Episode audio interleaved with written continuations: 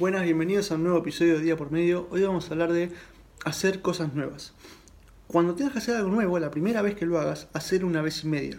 ¿A qué me refiero con hacer una vez y media? No solamente hagas lo que, lo que tenés que hacer, lo que tenés que lograr, eh, sino que hace un sistema o algo para que la próxima vez te lleve menos tiempo.